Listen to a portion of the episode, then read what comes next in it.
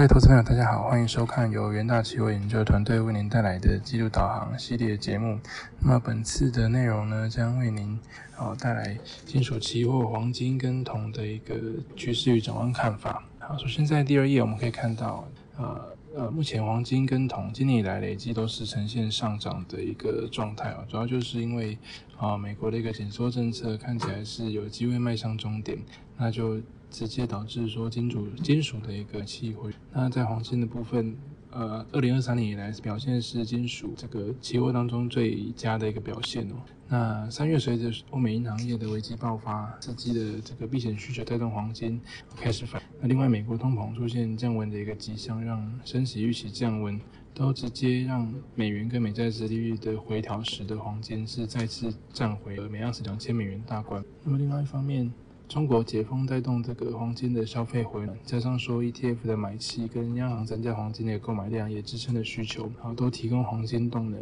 而在铜的一个部分呢，二零二三年以来也是维持相对的高档，那主要就是由于中国经济活动的一个改善，提升了铜需的预期。那配合说在供应面的一个部分呢，成铜大国有一些供应的干扰。都巩固了同事供不应求的一个预期，是令铜价获得支撑。那另外当然这个美元的一个回调哈，也让这个铜价获得这个相当的一个支撑力道。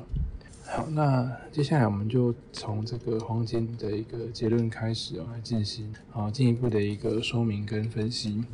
在黄金的一个总结部分哦。我们认为是在第二季整体展望而言是趋向正面的，因为从历史上来看，温和的衰退跟企业获利疲软通常是对金价有利的，因为在避险需求这块的一个成长。那另外在通膨降温跟美元走弱的一个情况之下，也会支撑金价。而随着这个防疫限制的放宽，中国经济成长渴望持续的改善，那也会连带提振黄金的一个消费需求啊。再加上说这个全球地地缘政治局面持续的一个紧张情况，那还有像是这个欧美银行业一些这个危机等风险事件呢，都让黄金坐稳避险资产的地位。那在第四页，我们先看到这个央行买气的部分哦。在二月的时候，全球央行黄金储备量是在净增加五十二吨啊，也是连续第十一个月出现净成长。那最主要的原因就是在全球经济不稳定或是这个地缘政治紧张的一个情况之下。黄金啊，可以减少央行资产组合中的一个波动性，所以在这个通膨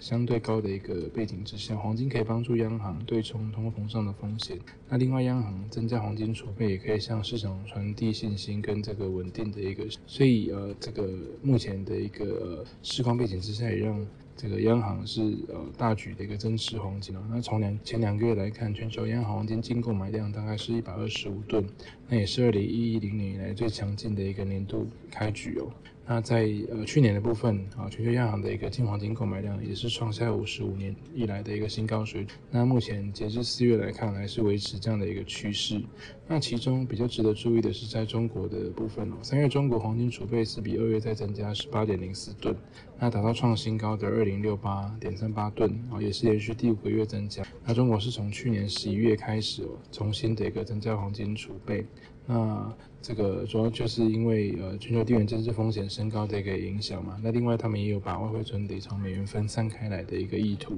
而目前中国持有的黄金对整体外汇存底占比还是非常低哦，所以也代表说未来还是有进一步买进的空间。好，那在第五页的部分可以看到，这个当然是目前金属市场最大的一个支撑力道手段，当然就是美国升息节奏的一个放缓。那么美国联准会在三月二十二号决议升息一码，将联邦基准利率区间上调到四点。七五到 percent 之后，啊，目前这个从利率点阵图来看，啊，我原本对于二零二三与二四年底利率预期中值分别是五点一跟四点三 percent，也就是说，二零二三年可能只会再升息一码，那在二零二四年的时候，啊，最多可能降息七十，呃，这个三码的。那配合说，这个配合主席鲍威尔也表示说，目前经济前景说更加暗淡，那暗示紧缩循环可能已经接近，所以要连连带导这个压回，那美元回档意味海外买家买进的成本变得比较低，那当然就是帮助拉抬的对于黄金的需好，另外一方面，在第六位可以看到，这个随着呃呃利率的一个走软，那当然也是代表说黄金的一个持有成本降低嘛。那呃，所以在配合说这个美国经济前景的不确定性提高，也有利黄金的一个避险支撑。那我们可以看到，在这个投机买盘的部分是有所加温的。根据这个 CFTC 公布的数据显示，截至三月二十八号当周为止，这个资金管理机构跟其他大的交易员所持有的纽约黄金期货投机净多单啊，是比前一周增加十八点三 percent，啊，是连续第三周增加，啊，也创下今年的新高。那同样在其他的一个这个。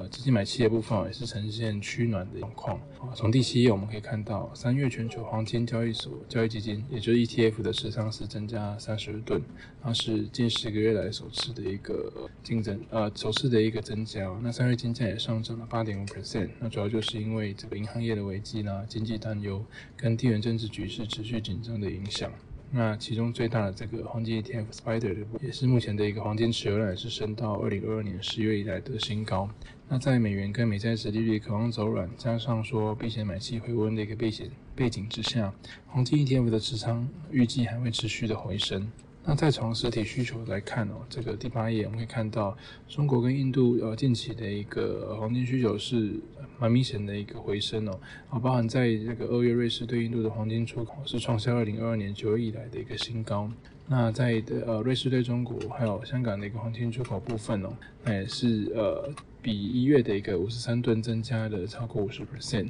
啊跟二零二二年同期相比，啊更是大增超过一倍。好，那我们接下来再来看到这个铜的一个展望部分哦。那呃，铜我们一样是预期在第二季有一个这个持续成长的一个空间在哦。那主要就是因为中国经济活动的改善，是提升了铜需的预期。那配合说产铜大国像是智利、秘鲁，他们有各自的一个供应干扰的因素在哦，都巩固了铜市供不应求的预期啊，是有利铜价的。配合说美国可能扭转升息的一个路线，压低美元啊，其实都为铜价前景打开进一步上行的空间。好，那接下来我们就这个分别来进一步的说明首先，在中国铜需的一个部分，啊，上海这个阳山铜溢价是创下二零二二年十二月以来的新高。那这个是反映说中国的铜进口那呃，阳山铜溢价是指这个带报关进口到上海的一个基准品牌机电铜的交易溢价。那其实它通常就是用来反映市场供需，就是购买现货铜需要付出超过这个呃一般的 LME 呃三个月铜期货价格的一个超额部分单价。然后也就是让我们来观察说中国的一个进口的。那另外在这个中国的一个铜矿砂跟金矿进口的部分哦，在左下图我们可以看到，一到二月中国进口铜矿砂跟金矿是来到四百六十三点五万吨，啊是年增十一点七 percent。也就是说，随着中国防疫放宽跟经济的一个冲击，中国的通需求是有受到蛮明显提振。那我们也可以从相关的一个数据来佐证说，中国的一个经济是有回升的一些迹象。包含说，在这个官方 PMI 的部分呢，三月制造业 PMI 是来到五十一点九，那已经连续第三个月位于这个荣枯分水岭，哦，也就是五十以上的扩张区间，显示中国经济活动景气水准是持续的活呃回升，经营主体活力也是逐步的增强，那经济回暖的一个态势算是蛮明显的一个趋势出来了。那在这个一到二月的规模以上工业增加值也是来到年增二点四 percent。那是比这个去年十二月是加快了一点一个百分点。那这个部分也代表说生产需求是有明显改善，那也呼应的这个经济运行走稳回升的一个态势。那在在第十二页的部分呢，我们可以看到这个在固定投资跟电网投资的部分呢，跟同的一个需求比较直接相关的一个数。一到二月的中国固定资产投资是年增五点 percent，那民间固定资产投资是年增零点八 percent。那其中包含这个基础设施啊，跟制造业投资分别都有成 percent 跟八点 percent 的一个水准啊，这个都可以直接反映通需的一个成长。那另外在呃，继二零二二年中国电网工程投资完成。五千零一十二亿元，年增一点二 percent 之后，这个国家电网公司的董事也是表示说，二零二三年会持续的加大投。那在这个电网投资的一个成长之下，当然对于这个呃同线同缆的一个需求，就渴望说持续的增加。好，那在在第十三页部分，我们可以看到这个也是跟这个同需有直接相关的呃另一个数据，就是在房地产的一个相关数。那么一到二月，中国房屋竣工面积呃年增八 percent。那这个中国的一个房屋竣工面积累计只是连续十一个月下滑后首次的一个正程。那在这个新开工面积的部分呢，也是跟二零二年同相比是降幅是有明显。那所以目前中国房地产的市场虽然说还是处在调阶段，但是后期随着这个这个解封之后，整体经济的一个改善，市场预期是有逐渐转好的迹象哦。那在房地产市场渴望逐步走稳的一个情况之下，就有利于后续的一个同同需展望。那在第十四页，我们可以看到的是，这个是中长线对于房价呃持续的一个支撑点。我觉得在这个新能源发展，那当然为了推动碳中和，各国目前已经纷纷推出了新能源汽车的一个相关的一个呃要求或政策。那其中中国也是推出了很多的这个汽车补贴的政策来鼓励新能源汽车的发展。那所以到预计到二零二五年，全球新能源汽车的销量渴望是超过两千四百万辆。那当然就会应用到像是个散热器啦、电机、连呃连接器、充电桩跟充电线等部位的一个同。那根据呃这个同呃国际同研究组织的一个报告显示说，包含燃油车混混合动力车、插电混合动力车、纯电动车的单车用铜量哦分别是二十三、三十九、六十跟八十三公。那当然在新能源汽车的一个电子化、自动化程度。而电子自动化程度持续提高的一个影响之下，就会需要更多的连接器跟这个连线的产品来拉动拉来拉动对于同台的需，所以预估到二零二五年新能源车的一个行业啊，对铜用量将达到两百二十万吨，那是比二零二零年的三十二吨成大概七倍。好，那刚刚看到的都是关于这个供给面的一个呃相关的数据哦。那在第十五页我们可以看到，在呃抱歉，刚刚呃刚刚看到都是需求面的一个数据哦。那我们在第十五页可以看到是啊，其实在供供应面啊也这个有一些利基存在啊，包含说这铜矿的一个产出受限，像是啊秘鲁他们在一月的一个这个金属产量，除了铁矿石之外是全面的下滑。那呃也有研究机构认为说，二零二三年秘鲁铜产量的预估已经下调到这个从两百七十万吨下调到两百四十万吨。那在二零二四年的时候会进一步从三百万吨下调到两百六十万吨。那主要就是受到一些抗议活动啊，铜矿的含铜量下滑的。那根据这个扩产计划，呃，全球。二零二二到二零二五年的一个新增铜矿产量，哦分别会呃逐年的一个下降，从一百三十五吨逐渐下到下降到二十八万吨，增量不断的下降。那除了刚刚提到的这个铜矿铜量下滑的之